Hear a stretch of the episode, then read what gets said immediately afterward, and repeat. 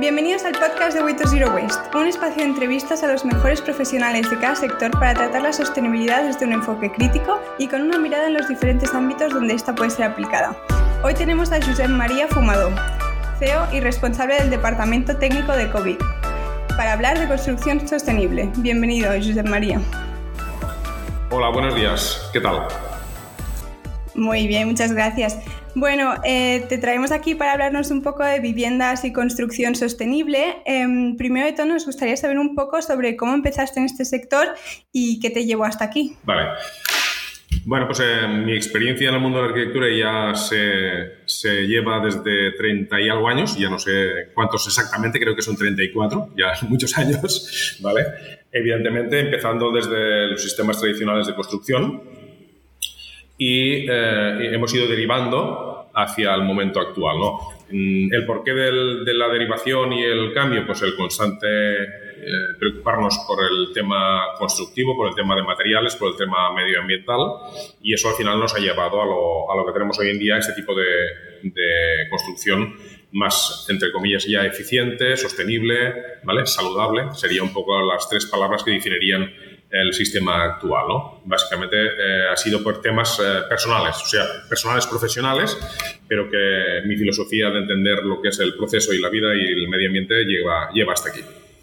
Y en este camino entiendo que nace COVID y para la gente que nos conoce, si pudieras eh, resumirnos qué es ECOVIP en, un, en, una frase, ¿cómo lo resumirías? Sí, como tú dices, en este proceso de cambios surgió el proyecto ECOVIP, eh, surgió bastante antes de la pandemia, o sea, no es, no es excusa la pandemia, ¿vale? Ya, ya derivamos hacia aquí. Y, de lo que se trata es de hacer ese cambio en el sistema tradicional constructivo de cara a que sea mucho más eficiente y sostenible, ¿no? Y a la vez, como decía antes, estos tres parámetros famosos que repito muchas veces, saludable, ¿vale? Entonces, en la inquietud y el proceso nos llevó aquí. Nació un proceso con colaboración con, con María, en este caso, y con Joan Ramón, que son los otros dos eh, colaboradores de la empresa, cada uno dentro de su sector, y creímos muy interesante que plasmar este tipo de, construcción, que ya te digo, fue previo a la pandemia, creo que después ha ido también, eh, en función de cómo ha evolucionado todo el tema pandemia, eh, nos ha derivado hacia este tipo de construcción. Muy bien. Entonces, para empezar a hablar un poco de la vivienda sostenible y ecológica, ¿qué beneficios tiene vivir en una casa con estas características? Bueno, beneficios creo que son todos, eh, desde lo que es la cura por el medio ambiente, desde lo que es el reciclaje de los eh, materiales, de los propios materiales, y como te comentaba antes, por el tema de la salud. ¿vale? Son materiales, eh, básicamente, estructuralmente, está enfocado a, utilizar materiales naturales, como puede ser la madera o las fibras de madera en el caso de los aislamientos, y eso mm, repercute evidentemente en los beneficios, tanto para la salud como también para la, economía al final, porque el proceso de instalaciones eh, de, electricidad, eh, consumo de agua y todo lo demás, también va todo relacionado con este propio sistema. Entonces, eh, esos beneficios son los que, los que nos aporta este tipo de construcción. ¿Y cuáles dirías que son las desventajas de, una casa ecológica? Bueno, yo, yo creo, claro, como, como evolucionado hacia este sistema, creo que no hay desventajas, ¿vale? Eh, puede que la única desventaja sea ese proceso de cambio eh, de confundir a veces lo que es ecología con economía. Es decir, el cliente no acaba de entender, busca este tipo de sistema no pensando a veces una gran parte sí, pero una gran parte no, buscando una especie de ahorro, entre comillas, económico. Es decir, ostras, da la sensación que el hormigón y que la cerámica parece un, tipo de coste más, más elevado y con, madera sea más económico. No, ya te digo, eh, eh, desventajas serían básicamente estas, ¿vale? En cuanto a ventajas, mm, muchísimas. Estupendo. Y entonces entiendo que es un ámbito en crecimiento, en constante innovación. ¿Cuáles crees que son los principales retos en el sector? Em, sí, es una constante evolución. Eh, si analizamos, o por lo menos los análisis que tenemos desde, desde los propios códigos técnicos y, expertos, ¿no? los procesos de, de, cambio en el sistema constructivo en nuestro país eh, suelen oscilar entre los 18 o 20 años. Ya no, es, no, son cambios que se pueden aplicar directamente ni, ni de inmediato, Eh, por lo tanto, teniendo en cuenta estos parámetros de estos 18-20 años de evolución que tardan en hacer esos cambios, eh, los retos, uno de los principales retos de este sector es este, es implementar cuanto antes ese cambio de mentalidad, esa forma diferente de entender lo que es la construcción mm, de cara a esta, esta eficiencia y a esta sostenibilidad. Digamos que esas son las posibles limitaciones que nos podemos encontrar a la hora de hacer un proyecto de vivienda sostenible. Entonces, em, tú que estás en la posición de desde una eh, firma de, construcción sostenible, ¿qué aspectos crees que son los más importantes a la hora de construir una casa ecológica? ¿En qué, en qué ponéis una especial atención? Mm, importante y vital, este, trabajamos siempre ya, tocando un poco más la parte técnica, es esa ubicación de la, de la parcela, de la futura parcela de edificación, esa, esa, esa orientación de la, de la, vivienda sería uno de los aspectos más importantes a la hora de, de, construir, ¿no? Que es lo que nos da ese beneficio desde los recursos naturales al estar bien orientados. Estos serían principalmente eh, los parámetros principales. ¿vale?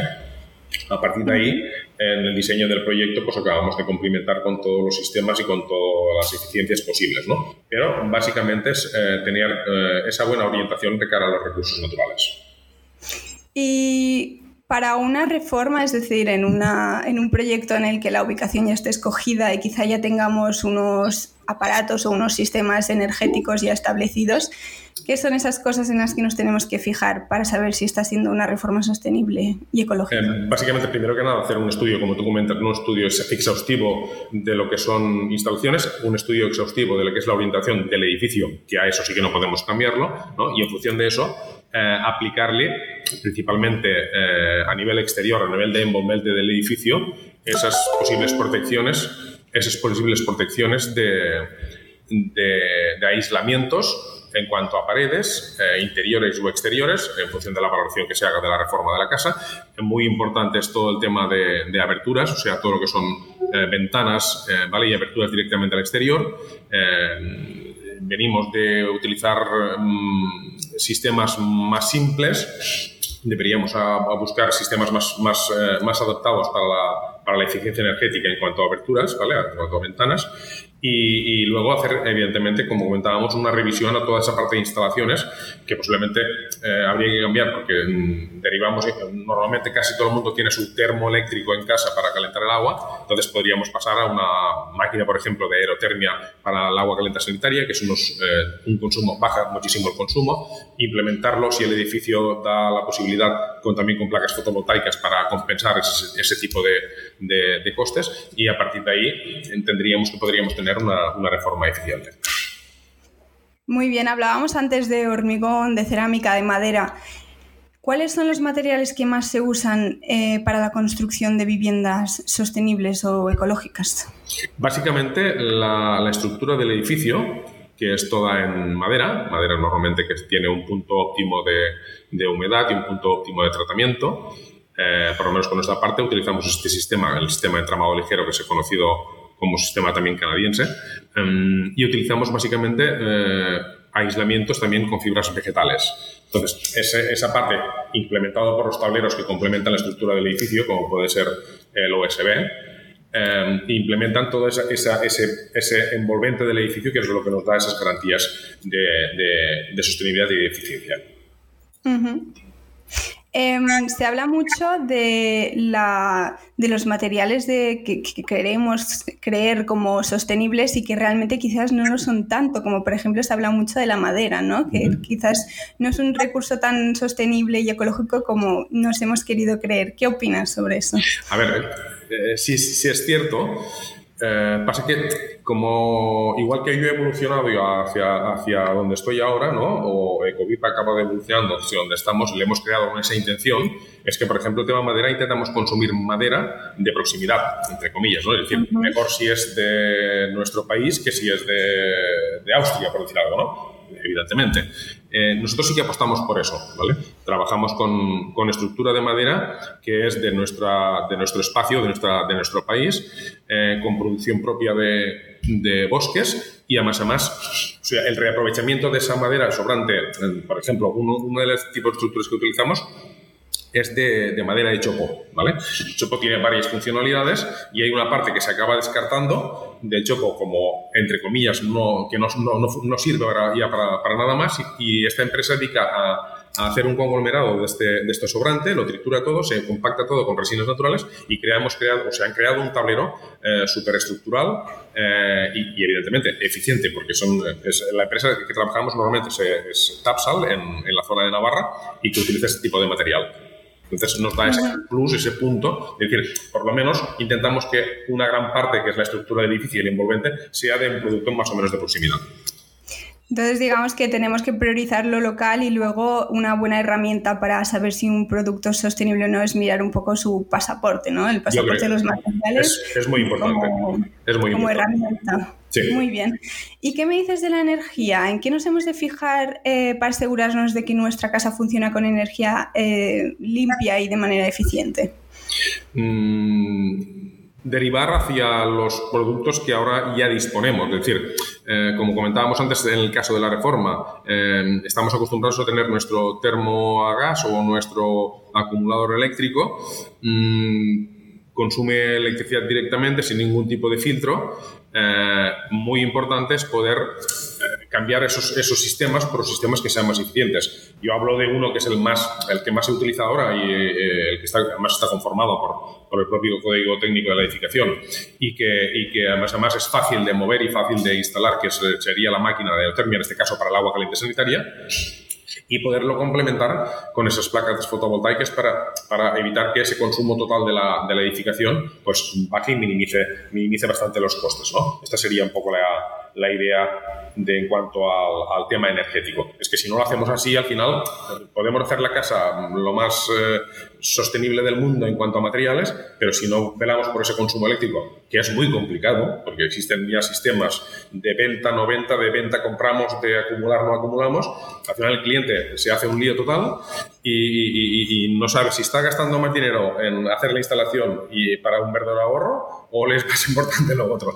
Eso es un, eso es un déficit que tenemos de, de, de, de concienciar a la gente también. Es un déficit que tenemos y por nuestra parte, y si hacéis visita, y así hago, un poco de publicidad, si hacéis visita a nuestra web, eh, intentamos tener un, un, un, blog con un tipo de artículos que van encaminados a ese, a ese sistema. Y creo que vosotros también desde, desde, vuestro, desde vuestro conocimiento y desde vuestro proyecto de concienciación también estamos un poco en la misma línea, supongo. Pero es, eh, tenemos una, una, una, falta muy importante de esa información. Esa sí, Totalmente. Y ahora que lo comentas, sí que he escuchado muchos casos de, ay, es que me quiero poner placas solares y me dicen que cuantas más me pongas, más puedo almacenar, incluso puedo vender energía, pero es un momento como, eh, eh, eh para el carro y como infórmate, ¿no? Bien, de lo que estás haciendo. Sí, la verdad es que sí. Llega un punto que la gente mm, relaciona eh, poner muchas placas con no gastar energía. Pero luego se le cruza la información y dice, ostras, pero esta, esta inversión que voy a hacer en tantas placas cuánta luz no puedo llegar a pagar. Entonces, es un, eh, al final, al final todo, todo se lleva y todo parte desde, desde, la, desde la propia forma del, cliente de entender el medio ambiente y de entender el futuro. O sea, no, no hay más. O sea, tu filosofía que apliques será cómo te van a funcionar las cosas. Es decir, si yo creo realmente... Yo a los clientes tengo una, tengo una fase muy fácil que les, les comento cuando hablamos de este tema. Les digo, mira, el, el aplicar placas fotovoltaicas para minimizar esos costes, la, primera función que tiene es que funcionen un poquito menos las centrales nucleares.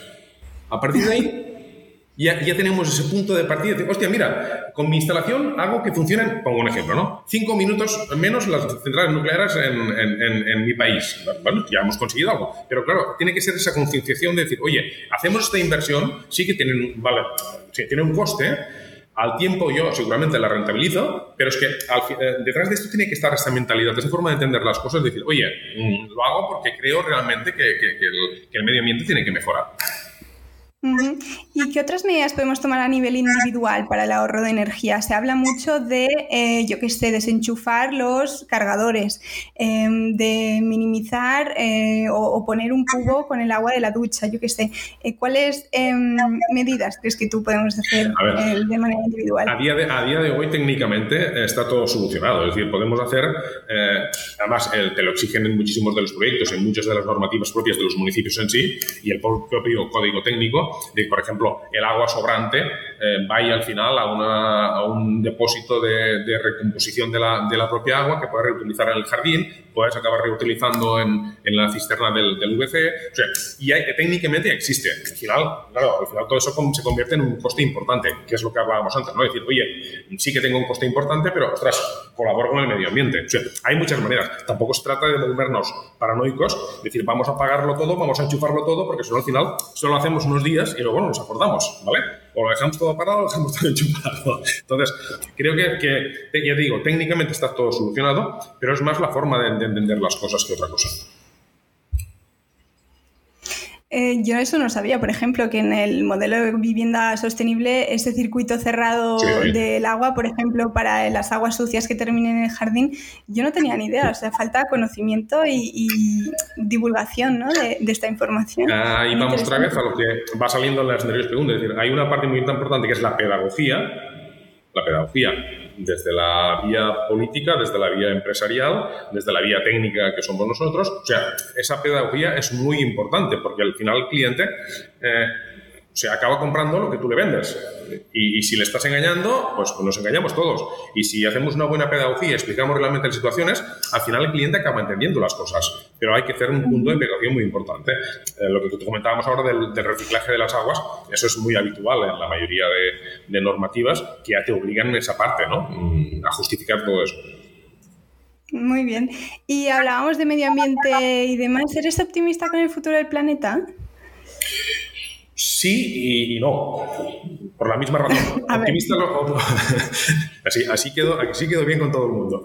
No, sí, porque, sí porque eh, gente como nosotros, como Ecovip, eh, nos preocupamos porque hayan esos cambios, porque haya esa pedagogía, pero no porque ves que un gran porcentaje no está por la labor, seguimos marcándonos esa línea que nos han dicho para allá, para allá, para allá, y vamos todo para allá sin pensar qué más hacemos, como pollo sin cabeza, y, por eso te digo, sí, pero no. Y yo confío en que sí, evidentemente. Eh, y va a decir también que, desde la parte técnica o desde el propio código técnico de la edificación van en mejora de todo eso, muchísimo. Eh, los propios, las propias normativas de, municipales, de, planes urbanísticos, también van derivados y cada vez, cada vez van obligando más a, a este tipo de cosas. O sea, por esa vía sí, las empresas, como comentabas, hay muchísimas empresas que se preocupan que su material sea lo más eh, kilómetro cero posible. O sea, hay mucho. También hay que pensar en ese proceso de cambio de esos 18 o 20 años que tardan un, ciclo siempre muy largo en cuanto al sistema constructivo, a que, a que todo el mundo se adapte a ese sistema. Pero bueno, vale, decir, vale la pena decir que la gente tiene mucha preocupación. Es decir, nosotros desde COVID ya hemos detectado muchísimo, utilizamos mucho eh, el marketing, el espacio de marketing digital y, y nos comprobamos muchísimo que la gente tiene su preocupación por esas cosas. ¿vale? No en la medida que debería ser, pero va, aumentando. Por lo tanto, te decía, ese sí, pero siempre funciona ese no, porque de momento tenemos un, un porcentaje muy alto que todavía no está en la línea. Muy bien, entiendo que antes de trabajar en el proyecto de COVID, em, tú habías trabajado como arquitecto, como eh, en proyectos no sostenibles. Desde la posición entonces de arquitecto o de firma de arquitectura, ¿es rentable pensar en construir casas ecológicas? Es decir, ¿el margen de, beneficio es mayor, menor? No, podríamos hablar que es un precio de costes muy equilibrado en cuanto a lo tradicional, en cuanto a esto. No hay. O sea, sí, evidentemente, eh, en cuanto al sistema constructivo, no hay gran variación. Te digo que no. Eh, sí que se implementa en cuanto tú intentas aplicar esa serie de, medidas correctoras en cuanto a la eficiencia, ¿no? Es decir, lo que hablábamos antes, ¿no? Esa máquina de aerotermia, esa calefacción conectada, esas placas fotovoltaicas, pero eso lo utilizas igualmente en un sistema como el nuestro como un sistema tradicional. O sea, mm, los números son muy similares, no, no, no hay grandes diferencias. Esa es un poco también la mentalidad de la gente, que cuando hablas de algo en madera, eh, piensen en algo muy económico. Y, te llega mucho cliente diciéndote, ostras, eh, no, es que vosotros hacéis casas de madera y, esperábamos que fuesen más baratas. No, pues al final el sistema es el mismo. Incluso implementamos mucho más material que no en obra tradicional para, para cumplimentar con todo eso ¿no? que, que queremos cumplir. Entonces, estamos ahí, los costes están ahí. Sí, justo yo también lo pensaba porque suele tachárselo eco de más caro, entonces era por, por si eso se ve plasmado también en los números, pero si me dices que están por ahí, por ahí... No, no, no. No hay una gran variación. Y desde el punto de vista del ciudadano, ¿es más rentable tener una casa ecológica? Yo creo que sí. Yo creo que sí. Mm, solamente partiendo desde el punto de vista saludable, yo pienso que sí. Muy bien. Eh, ¿Consideras que hay suficientes recursos dedicados a la investigación de nuevos materiales y técnicas de construcción más eficientes y sostenibles? Estamos en un momento en el que hay constante innovación, constante investigación. Sí, Se, está trabajando constantemente y como te comentaba antes, nosotros hemos acabado, una, una, parte importante de nuestros colaboradores son empresas que se dedican a, ese tipo de investigación y a sacar ese producto lo más, lo más eh, sostenible posible ¿no? y lo más ecológico posible. Entonces, sí, hay bastante. ¿Debería haber más? Seguro que sí, ¿vale? Pero partiendo de la base de la estructura, partiendo de la base de los aislamientos, partiendo de la base de las cerámicas, de las pinturas, o sea... Mmm, hay, hay, mucha, hay mucho, mucho donde elegir para poder tener esa, esa casa sostenible. Ajá. ¿Y qué papel crees que juega la tecnología en el desarrollo del sector em, de la construcción? Hasta ahora o hasta hace unos años eh, era una cosa que nos pasaba por alto, pero yo pienso que hoy en día es el presente y además, además debe ser el futuro. O sea, yo pienso que es vital el desarrollo de la tecnología en el, sistema, en la construcción y en todos los, los, ámbitos.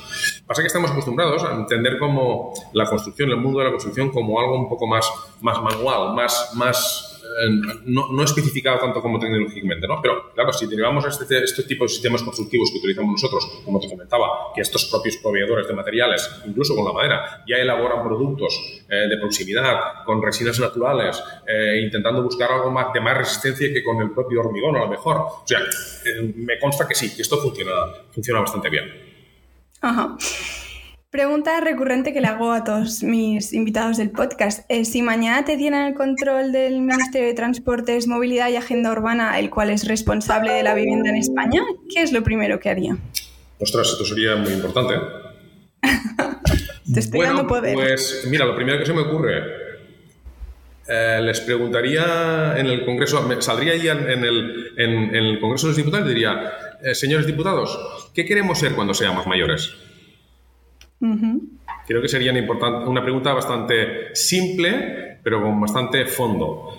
Em, porque creo que a nivel político no estamos eh, por la labor, o no parece que estemos por la labor, ojalá me equivoque, ¿no? Eh, les preguntaría eso. Ese sería mi tema principal de, partida de trabajo como ministro de. como futuro ministro. ¿Qué queréis, qué, queréis, ser cuando seamos mayores? Y a partir de ahí empezar a trabajar con una agenda lo más potente posible eh, diseñando ese futuro de país, diseñando ese futuro de, economía basado evidentemente en la, sostenibilidad. Muy bien. Em, te paso ahora al ámbito educativo. En la mayoría de universidades existe únicamente una clase dedicada a la construcción sostenible, como mucho, ¿no? Eh, ¿Crees que debería incluirse más la sostenibilidad en el currículo académico? Sí, yo creo que sí. Lo mismo que comentábamos ahora con los políticos, principalmente sería en el sistema educativo. ¿no? Eh, consta que el, propio Código Técnico de la Edificación ya implementa muchos de estos, de estos parámetros, ¿no? pero sí, creo que es muy importante que desde la, desde la educación eh, partamos de esa base. Es muy importante. ¿Qué tipo de información sería vital para estos nuevos estudiantes en formación? Em, primero que nada, valorar los recursos de nuestro medio ambiente velar por ellos y, aprovechando que estamos ya en el siglo XXI, esa aplicación de tecnologías para, para, esa, para esa innovación, para ese cambio, para ese futuro eh, sostenible. ¿Y crees que este enfoque hacia la construcción sostenible debería ser un requisito obligatorio en estos trabajos universitarios o solo mm, opcional? Sí, sí, yo lo creo indispensable. Eh, desde el punto de vista desde este punto de vista, desde el punto de vista tecnológico, mm, evidentemente. Muy bien. ¿Qué consejo le daría a alguien que quiere seguir una carrera similar a la suya? ¿Perdona? ¿Qué consejo le daría a alguien que quiere seguir una carrera similar a la tuya? Ah, vale. Mm, que se dedique a otra cosa. Que, somos muchos los que, nos que somos muchos los que nos dedicamos a esto. no, no, no. Consejos te digo. Primero que, que, que entienda, que entienda cómo, cómo debe ser su vida eh, qué filosofía eh, tener y cómo ver el futuro. Básicamente sería eso, es decir, eh, vamos a trabajar en base a eso, pero, ostras, ¿cómo vemos el futuro? ¿Qué es mi propia mentalidad cuál es y cómo, y cómo podemos trabajarlo? ¿Y cuáles son aquellos recursos que te han ayudado en el camino? Es decir, de pasar de una construcción tradicional a una sostenible. ¿Qué son, qué son esas herramientas que te han ayudado hacia el cambio? Lo que te comento es tu forma de ver las cosas, tu forma de, entender el mundo, tu, mentalidad, eh, tu filosofía de vida. Básicamente eso. Muy bien. Última pregunta y te paso a ti eh, el turno. Si pudieras ponerte en mi lugar, ¿qué te habrías preguntado que yo no he hecho? Ostras. ¿Hay algún tema que nos hemos dejado de lado, que no se haya hablado? Que no, no, pero sí. igual que te comentaba cuando me has propuesto ser ministro, la pregunta que me haría diría, ¿crees que realmente la clase política está suficientemente concienciada con el, con el medio ambiente? Podría ser una buena pregunta, sí, también. Buena pregunta. ¿eh? porque creo que lo hemos ido hablando en diferentes puntos y diferentes cuestiones, pero sería una buena pregunta, creer si los políticos están suficientemente por la labor. ¿Quieres responderla o sí, mejor? Sí, sí, sí, ningún problema. Eh, responderla sería, eh, creo que no. También sí que veo que hay intenciones, pero que realmente efectividad la veo a muy largo plazo. La veo a muy largo plazo, ¿vale? Eh, y entiendo políticos, y hablo de políticos, porque en definitiva son quien acaba redactando leyes y quien acaba aprobando decretos, ¿no? Entonces, eh, creo que sería esa la, la cuestión. Muy bien. Oye, pues muchas gracias por eh, haber estado aquí en nuestro podcast. Animamos a toda la gente que nos conociera a seguiros tanto en redes como en vuestra web y que eh, se den una vuelta por vuestros proyectos, que me parecen eh, maravillosos. Y nada, muchas gracias, José María. A vosotros. Un abrazo. Espero que hayas estado cómodo con nosotros. Comodísimo. Muchísimas gracias.